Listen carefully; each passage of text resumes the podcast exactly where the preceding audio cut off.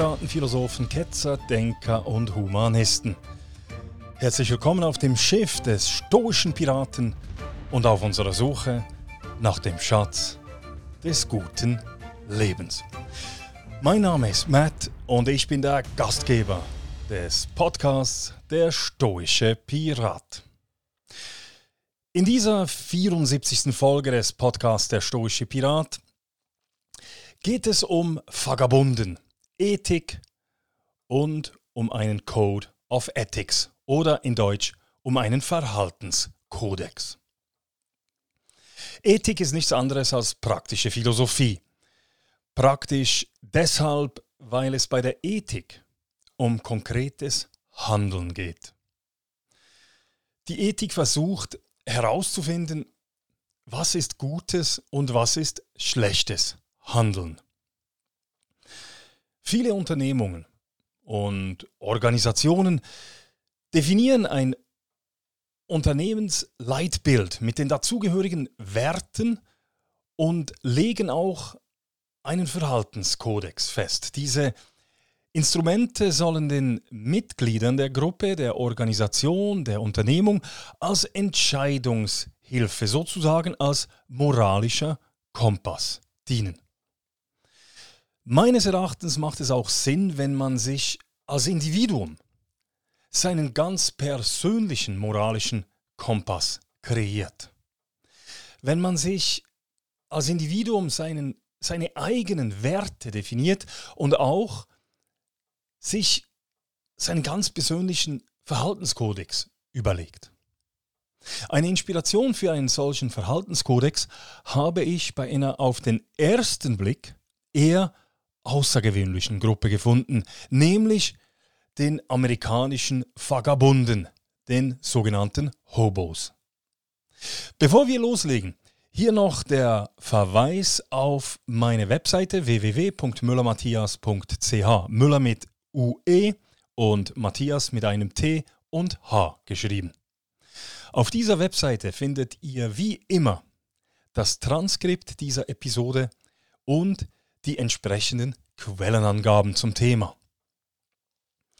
Wenn euch der Podcast Der Stoische Pirat gefällt, dann bewertet diesen auf Apple Podcasts, Spotify, YouTube oder wo immer ihr mir zuhört. Und zwar bewertet ihr den Podcast mit der Höchstnote. Das hilft mir sehr. Es freut mich auch, wenn ihr den stoischen Piraten auf euren Netzwerken teilt. So, nun aber zurück zur Ethik und zu den amerikanischen Vagabunden, den Hobos. Mich faszinieren Menschen, welche soziale Normen in Frage stellen. Menschen, welche das System nicht nur hinterfragen, sondern nach eigenen Wegen suchen. Menschen, die sich nicht mit dem Status quo zufrieden geben und die nach der gängigen gesellschaftlichen Meinung als Nonkonformisten gelten. Es sind meines Erachtens gerade diese unangepassten, nonkonformen Menschen, welche die Gesellschaft weiterbringen, indem sie die Grenzen testen. Nicht selten gelingt es diesen Misfits auch, die Grenzen zu verschieben. Diese Nonkonformisten sind in der Regel Individualisten, denen die Freiheit und die Selbstbestimmtheit von großer Wichtigkeit sind. Es sind meist auch Menschen mit stark verinnerlichten moralischen Werten weil sie eben einen moralischen Kompass haben, einen starken moralischen Kompass haben und für sie das Befolgen von diesem wichtiger ist als soziale Angepasstheit, gelingt es ihnen auch eine Existenz am Rande oder eben sogar außerhalb der gesellschaftlichen Normen zu leben. Die Gesellschaft reagiert meist skeptisch, wenn nicht sogar bösartig ablehnend gegen diese Außenseiter. Gerade in der heutigen Zeit werden Menschen, die nicht das vorgegebene Mainstream-Denken verinnerlicht haben, verunglimpft und gesellschaftlich ausgegrenzt. Oder wie man heute sagt, gecancelt. Mit fanatischem Eifer wurden Andersdenkende oder anders Handelnde im Laufe der Geschichte immer wieder verfolgt, schlecht geredet und versucht zum Schweigen zu bringen. Wer in der zweiten Hälfte des 20. Jahrhunderts zum Beispiel systemkritische Fragen stellte, wurde durch die Herrschenden als Kommunist bezeichnet und überwacht oder eingesperrt. Wer heute gegen den zunehmend etatistisch regulierenden Regulierungswahn Stellung bezieht, wer sich für individuelle Freiheit statt staatlich vorgegebenen sozialistischen Kollektivismus ausspricht, wer sich gegen den politisch korrekten Wahn äußert oder kein vollumfängliches Bekenntnis zum Klimawandel abgibt, wird durch die Herrschenden heute völlig absurd als Nationalsozialist bezeichnet und in die braune Ecke gestellt und somit gesellschaftlich geächtet und isoliert. Statt gegenüber Andersdenkenden, Randständigen, Nonkonformisten, Renegaten oder Menschen, die einen anderen Lebensstil gewählt haben, die Nase zu rümpfen und sie schlecht zu machen, schlecht zu reden, sollten wir ihnen zuerst einmal zuhören. In meinen 52 Lebensjahren habe ich gelernt, dass diese Menschen nicht selten mehr zu sagen haben als die biederen, angepassten Durchschnittsmenschen und dass solche Nonkonformisten und Nonkonformistinnen nicht selten anständiger und moralischer sind als die angepassten, braven Bürgerinnen und Bürger. Eine solche Gruppe von Außenseitern, die es sich lohnt, etwas genauer zu betrachten, sind die amerikanischen Vagabunden, die sogenannten Hobos.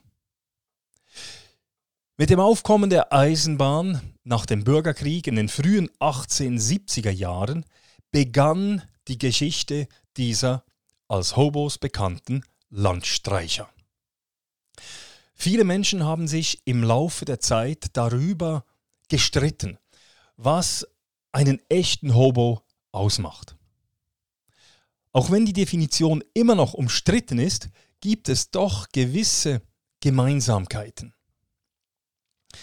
Die meisten Wissenschaftler bezeichnen die Hobos als Arbeitsmigranten, die zwischen den 1870er Jahren und der Gegenwart auf der Suche nach vorübergehenden Arbeitsplätzen illegal auf Güterzüge aufspringen.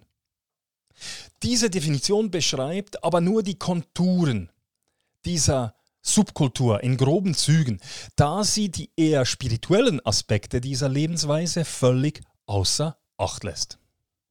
Viele, viele Hobos haben sich ganz bewusst nämlich für den Lebensstil des Wanderarbeiters entschieden. Ein Leben ohne Besitztum und ohne feste Bleibe. Ein Leben losgelöst von den konventionellen Konventionen der Gesellschaft. Ein Leben ohne Ausweis und ohne Adresse. Man darf, man darf nun aber einen Hobo nicht mit einem Penner oder einem Strolchen vergleichen. Die meisten Menschen assoziieren den Lebensstil eines Hobos mit dem eines Penners oder Gammlers. Wir sind so geeicht, dass wir Menschen, welche außerhalb der gesellschaftlichen Norm leben, als Taugenichtse ansehen.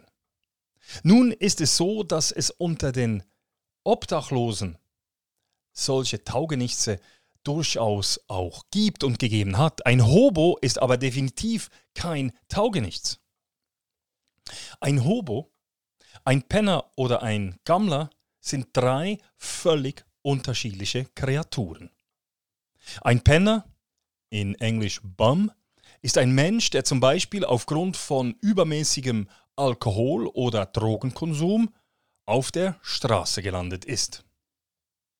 Ein Gammler oder Strolch im Englischen Tramp genannt, ist nichts anderes als eine faule Person, die lieber stiehlt, als zu arbeiten. Ein Hobo hingegen ist ein Obdachloser, der sich als Wanderarbeiter um anständiges Geld bemüht. Viele Hobos betrachten es daher als Beleidigung, als Gammler, als Strolch oder Penner tituliert zu werden. Die goldene Ära der Eisenbahn in den 1870er Jahren war, wie gesagt, die Geburtsstunde der Hobos. Dieser Menschen, die freiwillig ein Besitz- und obdachloses Leben als Wanderarbeiter gewählt haben. Und das, um frei zu sein.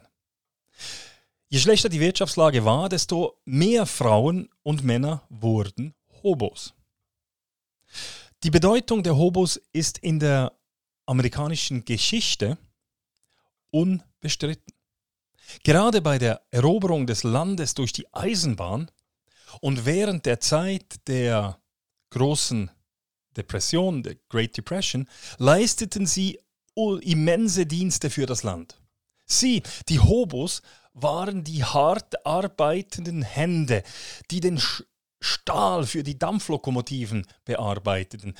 Und als eine unsichere Art von Geek Economy die Nation überrollte, vergossen sie, die Hobos, ihren Schweiß an harten und mühsamen Arbeitstagen. Ohne die Hobos, die bereit waren, auch nur für kurze Zeit und für wenig Geld zu schuften, wäre die amerikanische Wirtschaft damals noch schlechter dagestanden während der Great Depression. Es waren die Hobos, welche mithalfen, dass zahlreiche Unternehmen überhaupt überleben konnten.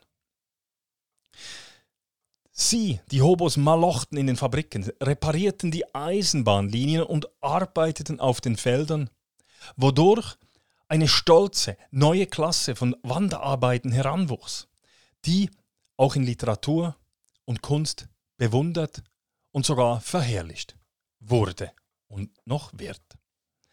Es ist wichtig zu betonen, dass Hobos keine Almosen wollten. Sie lebten nach dem Prinzip, dass man nur Anrecht auf eine Entschädigung hat, wenn man für eine andere Person oder der Gesellschaft einen, eine Gegenleistung erbracht hat.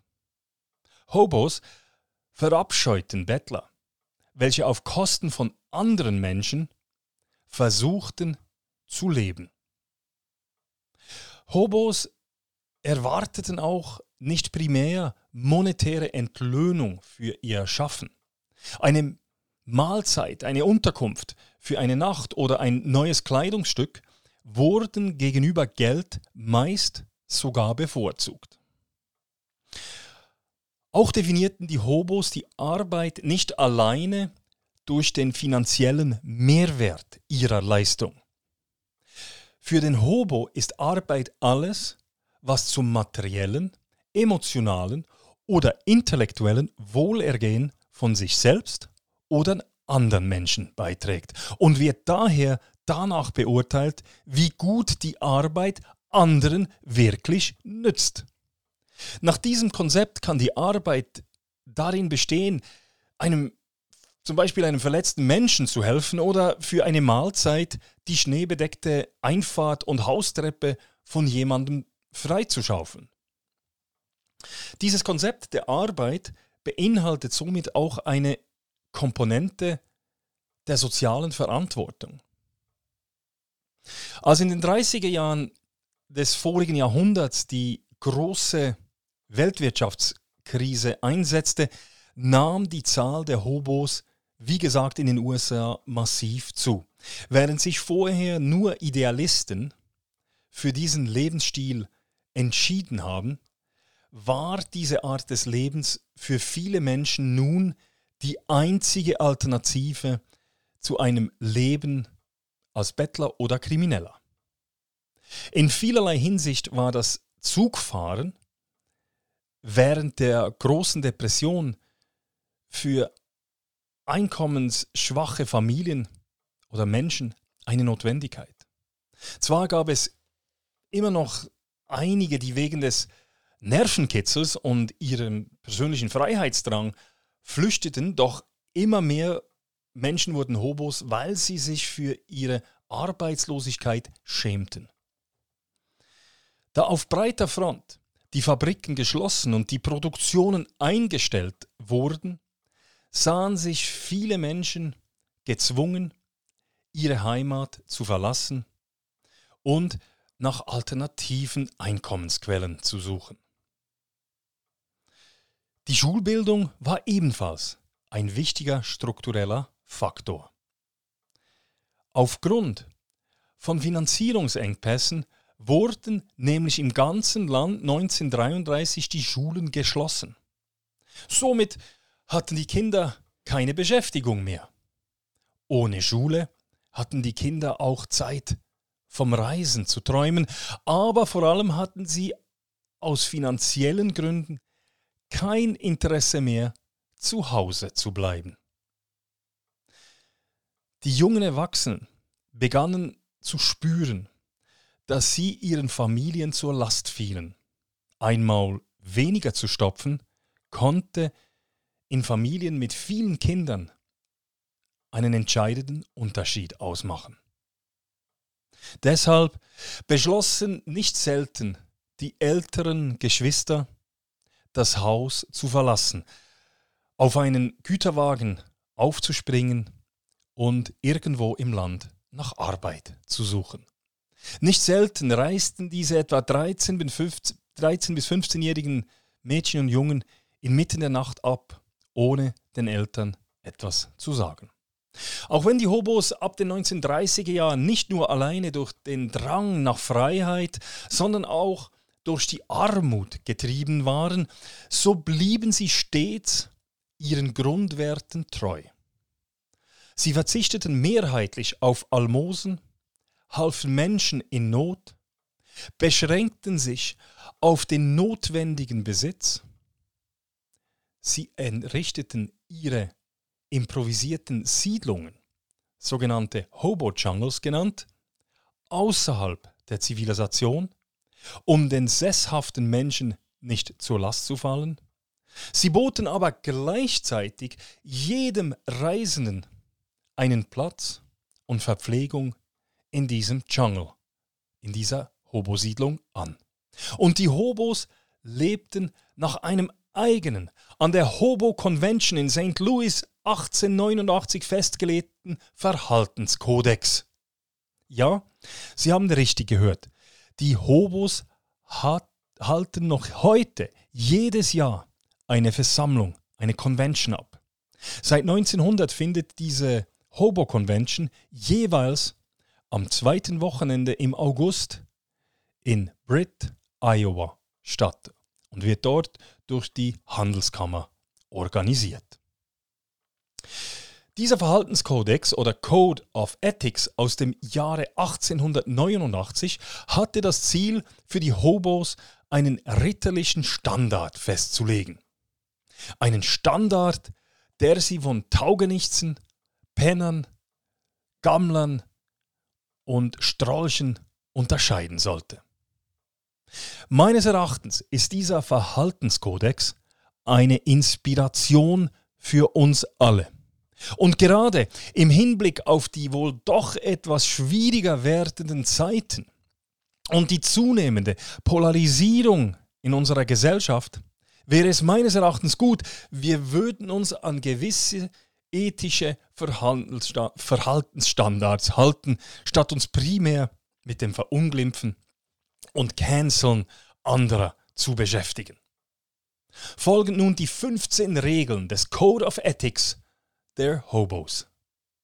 Erstens, bestimmen Sie Ihr Leben selbst, lassen Sie sich nicht von anderen Menschen beherrschen oder kontrollieren. Ja, das bedeutet, dass man selbst verantwortlich zu leben hat. Jene, die sich durch andere Menschen oder den Staat beherrschen lassen, begeben sich in die völlige Abhängigkeit. Man gibt sozusagen das eigene Menschsein auf und übergibt sich dem Kollektiv. Zweitens, wenn du in der Stadt bist, respektiere immer das örtliche Gesetz und die Beamten und versuche immer ein Gentleman zu sein. Als Gast respektiert man die örtlichen Gepflogenheiten, Gesetze und die örtliche Kultur. Man kommt nicht an einen fremden Ort mit der Erwartungshaltung, dass sich alle nach unseren Wünschen und Bedürfnissen zu richten haben. Ganz einfach. Drittens, nutze niemanden aus, der sich in einer prekären Situation befindet, weder Einheimische noch andere Hobos. Das ist eine Grund, das ist schlussendlich eine Grundlage, Grundlage, Regel des friedlichen Zusammenlebens, nichts anderes. Viertens, versuchen Sie immer Arbeit zu finden, auch wenn sie nur vorübergehend ist, und suchen Sie immer nach Jobs, die niemand will. Damit hilfst du nicht nur einem Geschäft oder einer Gesellschaft, sondern sicherst dir auch einen Arbeitsplatz, falls du wieder in diese Stadt zurückkehrst. Ja, die vierte Regel besagt nicht, du musst arbeiten, sondern du sollst dich bemühen, Arbeit zu finden. Es kann immer sein, dass man keine Arbeit findet, dass man keine Arbeit hat. Man sollte aber nie aufgeben, nach Arbeit zu suchen. Auch wenn die Sozialleistungen noch so gut sind, man sollte immer bestrebt sein darum, etwas zu tun, auch wenn die Tätigkeit vielleicht nicht unserer gehobenen Ausbildung entspricht. Wir sollten uns nicht scheuen, auch sogenannte Drecksarbeit zu erledigen. Fünftens. Wenn du keine Arbeit findest, mache deine eigene Arbeit, indem du deine handwerklichen Talente einsetzt. Ich bin auch der Meinung, dass jeder Mensch irgendetwas tun kann, wo er seine Stärke, seine Talente zum Wohle anderer zur Verfügung stellen kann. Ich bin fest davon überzeugt. Sechstens, erlaube dir nicht ein dummer Säufer zu werden und ein schlechtes Beispiel für den Umgang der Einheimischen mit anderen Hobos zu geben. Ja, wir müssen uns bewusst sein, dass unser Verhalten immer auch auf andere Menschen wirkt und Konsequenzen haben kann. Verhalten wir uns daneben, dann schädigt dies nicht nur unseren Ruf, sondern auch den Ruf unserer Familie, unserer Firma oder unseres Vereins. Siebtens. Wenn du dich in der Stadt herumtreibst, respektiere die Almosen strapaziere sie aber nicht, denn es wird ein anderer Hobo kommen, der sie genauso dringend braucht, wenn nicht sogar dringender als du. Egal, wie schlecht es einem geht, man sollte nicht der Gier verfallen, denn es gibt immer Menschen, denen es noch schlechter geht als uns. Achtens. Respektiere immer die Natur. Hinterlasse keinen Müll, wo immer du bist oder dich niedergelassen hast. Das ist nichts anderes als der Grundgedanke der Nachhaltigkeit und des Respekts. Respekts gegenüber der Natur und anderen Menschen. Neuntens, wenn du in einem Gemeinschaftsdschungel, eben einem Hobo, einer solchen Hobo-Siedlung bist, hilf immer mit. Das sollte auch für uns alle gelten, auch für jene, die in den urbanen Großstadtdschungeln leben. Alle sollten sich engagieren für die Gesellschaft, in Vereinen, in der Feuerwehr, bei den Samaritern, bei der Jugendarbeit, in der Gassenküche, im Tierheim und so weiter. Aber heute ruft man ständig nach staatlicher Unterstützung, statt selber zu unterstützen. So ist es eben. Nummer 10.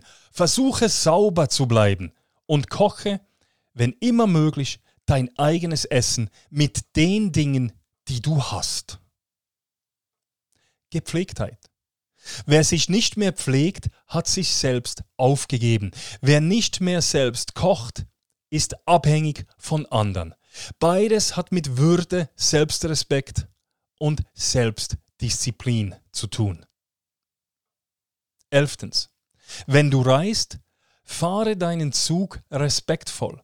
Gehe kein persönliches Risiko ein. Verursache keine Probleme mit dem Bahnpersonal oder der gastgebenden Bahn. Verhalte dich wie ein zusätzliches Besatzungsmitglied. Hervorragend.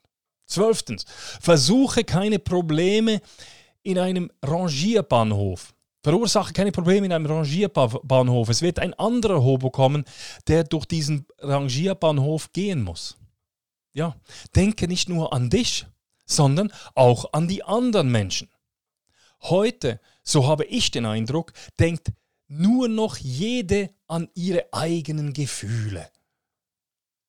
13. Erlaube anderen Landstreichern, Hobos nicht Kinder zu belästigen. Zeige allen, alle Kinderschänder bei den Behörden an. Sie sind der schlimmste Abschaum, der eine Gesellschaft befallen kann. Da gibt es nichts anzufügen. 14. Helfen Sie allen weggelaufenen Kindern und versuchen Sie, sie zur Rückkehr zu bewegen. Keine Gleichgültigkeit gegenüber anderen Schicksalen, sondern aktives Handeln, um die Welt besser zu machen. Nicht Schrei nach dem Staat, sondern aktives Selbsthandeln. 15. Hilf deinen Mitmenschen, wann immer und wo immer es nötig ist, denn vielleicht brauchst du eines Tages ihre Hilfe. Genau, gibt es auch nichts anzufügen. Sind diese Regeln nicht top? Was meint ihr dazu? Lasst es mich wissen. So, das war's. Ich hoffe, ich konnte euch mit dieser Episode über die amerikanischen Landstreicher, die Hobos und ihren Ehrenkodex aus dem Jahre 1889 etwas inspirieren. Was haltet ihr von diesem Ehrenkodex und seid ihr auch der Meinung, dass wir uns in der heutigen Zeit wieder vermehrt auf solche Prinzipien besinnen sollten? Schreibt mir auf der stoische Pirat at gmail.com oder via meiner Webseite www.müllermatthias.ch oder hinterlässt auf YouTube einen Kommentar. Ich bin wirklich gespannt auf eure Meinung. Wenn ihr mich unterstützen möchtet, dann geht auf www.buymeacoffee.com slash stoicpirate und spendet mir eines oder mehrere Kaffees. So, that's it. Ich hoffe, es hat euch gefallen und ich konnte euch ein wenig inspirieren und zum Nachdenken anregen. Ich wünsche euch eine tolle Woche und hoffe, dass ihr auch in Zukunft wieder mit an Bord des Schiffs des stoischen Piraten kommen werdet. Macht es gut. Bis bald.